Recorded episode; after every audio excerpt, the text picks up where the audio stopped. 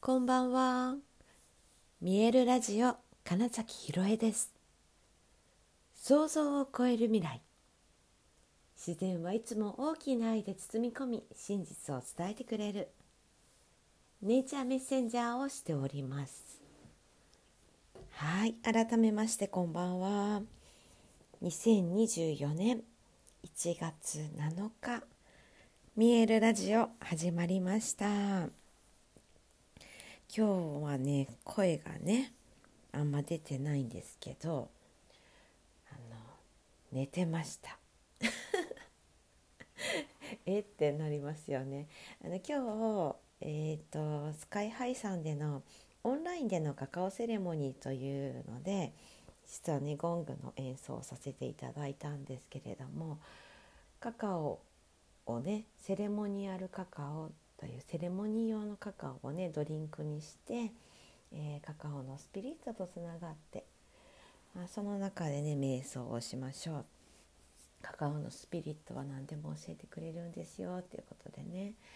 はい、ハートオープンにしてくれる存在なんですけれども、まあ、そういったねセレモニーをやってきてでカカオセレモニーの前ってなるべく空腹な状態から、え、カカオを取り込むっていうのがあるんですがあの今日ね本当にね多分いい意味でそのカカオのスピリットとつながったり、まあ、自分で演奏はしてるけどその瞑想の時間というものが、とても響いたのと、まあ、実は今日は本当クライアントさんとのお話だとか、まあ、他の方とのやり取りでね本当の意味のあるがままの自分っていうようなところにたどり着くお話になってたんですね。で、まあ、カカオスピリットに、まあ、私自身のその、うんまあ、使命とか、うん、あるがままのありのままの自分で過ごすにはみたいなね、うん、こととか、えー、問いかけてたっていうのもありますし私の中のそうだな手放すものっていうことをとのねやり取り、うん、それが明確になったみたいなところからね、えー終わって帰ってきた後からまたまたあのあるあるのね私のラジオよく聞いてる方ではあそういうことかって思ったかもしれませんが大きなエネルギー変化が起きる時にはとてもこう睡魔に襲われる、うん、体は眠くて仕方がない。なぜかというとこれまでのま思考を手放し宇宙とか世代意識宇宙とのつながりとかねそう潜在意識というものが、えー、しっかりと働くようにという意味ではね思考の整理のためにも睡眠時間が長くなるわけですね。で実際にその体の変化っていうのが起こる時には、まあ、体にも負担がかかってますよね。熱が出る人とかもいますよね。あとはどこか分かりやすく痛みが出るようなこととかもあるんですけど私はとにかく睡魔もしくは本当急な発熱のどっちかなんですがもう今日は帰りの電車からこれ気抜くと爆睡しちゃうなみたいなね 感じぐらいだったので、まあ、帰ってきて素直に寝てっていうことでね、はい、あちょっと起き上がれるかなと思って話し始めたところなんですよね。でねあ本当に私の中にまだあったなと思ったのがうんとそのやっぱどこかで誰かと比較するとか、うん、いわゆる成功するみたいなねサクセスっていう意味ではねうんだなんだその誰かと比較するとか世の中の、うん、いわゆる成功っていうようなことをどこかやっぱ基準にして物事考えてたなみたいなことを今日はすごく感じてもうほんとそれいらないなって思いましたし、うん、でクライアントさんと話してた中でふと浮かんであの言ったコメントが、ま、自分にももう一度やってみようって思ったことが一つありましてねそれが自分だけの辞書を作るってことなんですよ。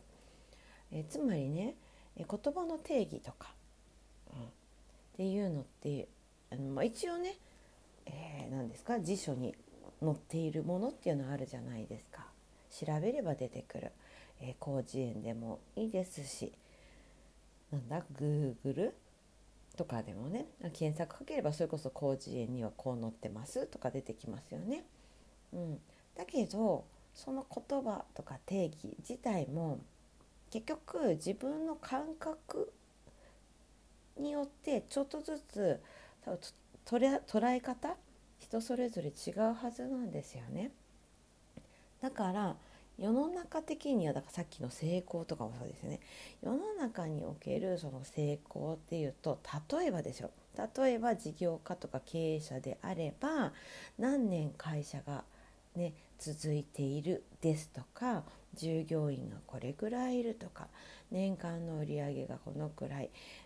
取引している会社の数がこんだけある大手がどうのとかねそういうのあるじゃないですか。でもねじゃあ自分にとっての成功って何だろうって考える。うん、つまり人生こう自分が死ぬ場面を想像した時に本当に幸せだったな生きててよかったなこれまでって思えることがおそらく成功かなって思うんですね。私にとってはってことですけど。私が今パッと浮かぶのはまずそもそもそこを基準にしてじゃあ自分がどうやって生きてきたそうもう悔いはないぞって思えることが成功と捉えるならじゃあそれってどういうことだろうみたいなね、うん、なんかそういったふうに、まあ、自分の辞書を作り直す、うん、世間一般にある辞書ではなく自分の中のさまざまな言葉の定義づけっていうのを明確にしていくと誰と比較することもなくなるんじゃないかな。っていうようなことをね今日はちょっとお話ししたし私も、カカオセレモニーの中でああまだ私も思ってるんだな。だからそういう話したんだなとも思ったんです。ね、世間的に言う、えー、これをやるべきこうしなくてはならないうん大人なんだから社会人なんだから女性だからお母さんだからなんだろうまあ何でもねそういったものが基準って外にあるわけですよ。それってね。じゃないです。本当に自分の中にある、うん、答えは全て自分の中にあるっていうのはそういう感覚でね。だから楽しいでも美味しいでも嬉しいでもワクワクでも。うん、そうワクワクとか楽しい嬉しいとかっていうことをしましょうとか好きなことをしましょうって、まあ、いうね、えー、ここの10年くらいそういう世の中に変わってきてますよっていうのはあるけれどもじゃあそのワクワクってまたね誰かのワクワクを真似しようとしたりね私のこれはワクワクしてるだろうかみたいなことになんか疑問を抱いちゃうみたいな人もいたりするんですね。そんなこと本当ないないんですよね。自分の中のワクワクというものの基準自体も曖昧というかいやだから世間と比べなくていいんです。えー、なんだろうな笑顔だからワクワクとか楽しそうかっていうとそれさえもわからないんですよ。つまりね、えーと、と例えば、えー、なんだろう私はうんとあんまり自分がピントは来ないのをあえて例えに出すとプログラミングってあるじゃないですか。とコンピューターのソフト開発とかまそもそものなんだろうな機械を作るみたいなこととか例えばそういったね、うん、ことをやってる時にそういう人って笑顔だろうかって言ったらそういうことじゃないってなんとなく想像あるじゃないですか。もちろん笑顔の人もいるとは思いますよ。だけどプログラムを作成しているその人のこうイメージをした時になんか「はっはっって笑いながらやってるっていうイメージってあんまないですよねって言ったらでもその開発している人はめちゃくちゃワクワクしている可能性ありますよねっていうことです。でこっちからしたら全然わかんないっていう意味でえーと、楽しそうだな嬉しそうだなって思う分かりやすい例えっていうのが一個私の中にあって、まあ、よく本当にねあのセッションしながらも話すんですが 子どもたちがダンゴムシを夢中に集めているのはもう本当に、えー、今の私にとってはもう本当に意味不明の基準ことなんだけどもう本当に楽しそうに集めてたりしません？そして嬉しそうに店に来ますよねみたいな「ねえねえ見て」って「何?」って言った「